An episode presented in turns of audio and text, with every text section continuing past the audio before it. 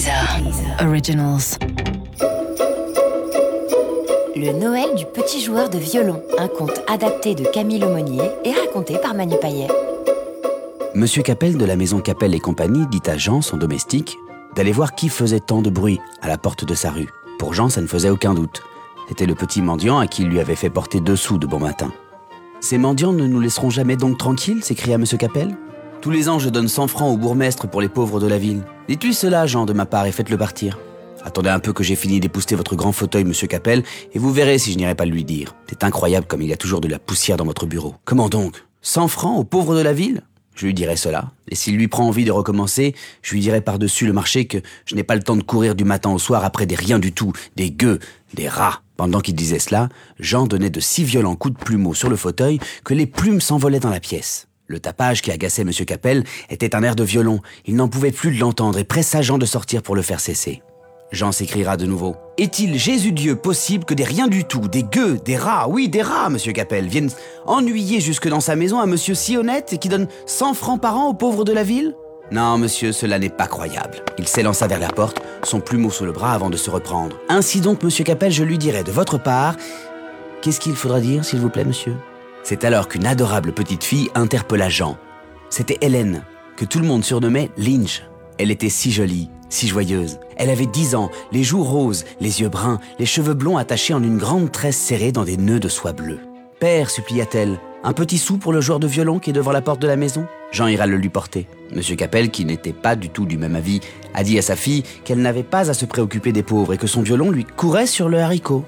Dans toute sa bonté, la petite Lynch lui répondit qu'il n'avait peut-être plus de père et qu'elle ne voudrait jamais que sa poupée ne manquât de rien. Son père ne voyait aucun point de comparaison possible entre sa fille, digne héritière de la plus riche maison de la ville, et un pauvre petit mendiant, mais face à la détermination d'Hélène qui menaçait de lui porter elle-même un sou qu'elle prendrait dans ses économies, il finit par céder. Tiens, voilà le sou, Lynch. Mais c'est le dernier qu'aura ce petit mendiant. À votre âge, mademoiselle, j'étais déjà plus sérieux. Je m'occupais des intérêts de la maison au lieu de prendre attention à des coureurs de rue. Allons, fillette, dit-il. Va avec Jean. Voici la fin de l'année, et j'ai à revoir mes livres de comptes. Dehors, Jean se mit à crier de toutes ses forces. Hé, là-bas Hé, mendiant Garnement Propre à rien Le violon se tut, et un jeune garçon se leva de la marche en pierre sur laquelle il était assis. Jean s'apprêtait à lui faire la leçon, mais Lynch ne le laissa pas approcher. Elle passa sa jolie tête par la porte et fit signe au petit garçon d'approcher. Le petit mendiant s'avança vers elle en souriant gauchement. En entrant dans le vestibule de marbre blanc, il s'étonna de la hauteur des voûtes. Jean ferma la porte, examina le garçon des pieds à la tête et tout à coup, indigné, montra Linge et s'écria Savez-vous bien à qui vous parlez À Linge, la fille de M. Capel, et le notaire lui-même n'est pas plus riche que M. Capel. Mais Linge avait posé le doigt sur les haillons du musicien. N'ayez pas peur, dit-elle, et répondez-moi. Vous n'avez plus de père, petit? Il fixait à présent la pointe de ses pauvres vieux souliers, haussant les épaules doucement pour montrer qu'il ne comprenait pas, puis il se mit à siffler dans ses dents d'un air à la fois timide et résolu. Bon, c'est un sourd muet, s'exclama Jean. J'ai vu ça de suite. Voyons, répondez. N'est-ce pas que vous êtes sourd muet? Comment voulez-vous qu'il soit sourd muet, Jean, puisqu'il chantait hier en jouant du violon? C'est alors que le petit garçon mit son instrument sous son menton et ouvrit la bouche comme s'il s'apprêtait à chanter, mais Lynch posa la main sur son archet et lui dit Moi j'aime le violon, mais mon papa ne l'aime pas. Je vous ai demandé si vous n'aviez plus de papa. Est-ce que vous ne m'avez pas comprise? Il leva sur Lynch deux beaux grands yeux noirs, doux comme du velours, et haussa de nouveau ses épaules. Mais cette fois, un triste sourire plissait le coin de sa petite bouche bien formée. Lynch crut comprendre qu'il ne parlait pas sa langue. C'est pour ça qu'il ne lui répondait pas. Tenez, lui dit Lynch, j'ai demandé à mon père un sou que voici, et j'y joins trois sous qui m'appartiennent. Cela vous fait quatre sous pour vous acheter un gâteau, car c'est Noël ce soir. Amusez-vous bien. Lynch mit ses quatre sous dans les doigts du jeune garçon. Il eut un beau geste reconnaissant et de la main dans laquelle Lynch avait glissé les sous, il frappa sa poitrine avec tant de vivacité qu'elle le regarda pour savoir s'il ne s'était pas fait mal. Il baissa aussitôt les yeux et une grosse larme coula sur ses joues pâles, tandis qu'il portait son argent à sa bouche en l'embrassant. Il poverello cria-t-il tout d'un coup d'une seule voix, avec une grande énergie. Mina, la bonne qui cherchait la petite Hélène partout, lui fit savoir que son père la demandait. Qu'elle rentre vite, il serait bien fâché de la savoir encore dans le vestibule. Alors, la douce Lynch dit au revoir au petit mendiant que Jean prit plaisir à mettre à la porte. Allons, sortez d'ici.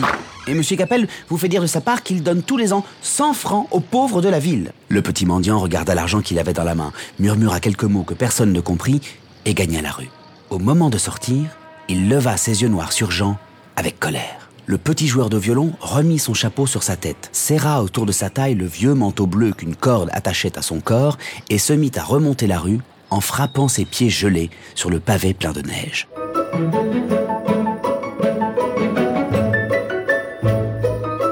Le soir tombait et le long des façades, les vitres s'éclairaient l'une après l'autre. Des lampes brillaient sur les tables. De temps en temps, une fenêtre s'ouvrait sur la lumière chaude des chambres. Un homme ou une femme se penchait, fermait les volets. Les vitrines des boutiques, scintillantes de givre, ne désemplissaient pas. On voyait les boutiquiers aller et venir avec empressement derrière leur comptoir, en riant, parce que les gros sous pleuvaient ce soir-là, dans leur tiroir. Le charcutier avait pendu à sa fenêtre de longues guirlandes de saucissons et de la belle saucisse luisante tournait en rond sur une assiette, à côté d'un grand foie de porc, dont le brave homme était en train de couper une tranche.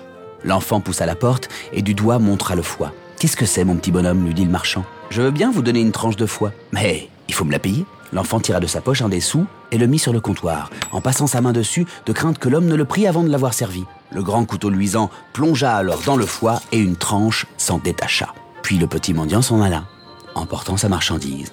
Il avait grand faim, il mordait dans la tranche à belles dents, et en un instant, il n'en resta plus rien. Il glissa alors sa main dans sa poche pour voir s'il avait encore ses autres sous, et continua son chemin. Le pâtissier avait imaginé pour Noël une vitrine extraordinaire, des cramiques bien dorées, piquées de raisin, la miche généreuse et appétissante, une pièce montée magnifique qui avait la forme d'une tour dont la base était en pâte de pudding et la tête pleine de fruits confits, de sucre brillant sur la croûte glacée. Tout en haut de la tour se tenait une magnifique petite danseuse en sucre. Il y avait aussi des assiettes remplies de dragées, de pralines au chocolat, de fondant, de sucre de couleur, de caramel. Le petit vagabond s'arrêta longtemps devant ces merveilles, n'ayant jamais rien vu d'aussi beau. Il se baissait, se haussait, se penchait à droite, se penchait à gauche, faisait avec son haleine des trous dans le givre des vitres pour mieux voir. Et tantôt il sautait sur une jambe, tantôt sur l'autre, frappant ses vieilles semelles sur le trottoir et chantant entre ses dents un air de son pays. Doucement il passa le bout de sa langue sur la vitre et lécha le givre à petits coups, croyant lécher les confitures. Quand le pâtissier s'aperçut de la présence du petit garçon derrière sa vitrine, il fit de grands gestes de colère. Alors le petit mendiant s'enfuit en courant. Mais la vitrine du boulanger, tout aussi belle, exhibait aussi des cramiques et des biscuits. Alors le petit garçon s'arrête de nouveau. Regarde ces belles choses avec le désir d'en manger. Depuis le matin, il n'a mangé qu'un petit pain et une tranche de foie. Il se décide, pousse la porte vitrée du boulanger, montre du doigt les biscuits en forme de bonshommes qui sont dans la vitrine et, parmi ceux-là, le plus beau. Mais la boulangère l'avertit qu'il doit avant tout payer. Il tire son sou et le pose sur le comptoir. La méchante femme hausse alors les épaules et lui dit d'une voix aigre Avez-vous pensé vraiment, petit drôle, que vous auriez ce grand bonhomme pour un sou? Puis elle prend le sou et lui donne un petit pain blanc, le plus sec de la fournée. Comme c'est bon du pain se dit le petit mendiant en l'avalant quelques coups dedans et porte ensuite sa main à sa bouche pour y ramasser les miettes. La sonnette des marchands continue de carillonner tant ce soir tous s'empressent pour acheter des cadeaux de Noël. Parmi la foule, une dame tient dans ses bras un cramique qui répand derrière elle une bonne odeur de pâte aux œufs. Une autre porte à son poignet un cabas d'où sortent des goulots de bouteilles. Des petits garçons et des petites filles passent aussi chargés de provisions et quelques-uns s'arrêtent pour ouvrir les paquets et prendre délicatement un bonbon, un morceau de sucre, un macaron. De vieilles femmes, enveloppées de manteaux, sortent de l'église en claquant des dents tant la bise souffle et rougit le nez.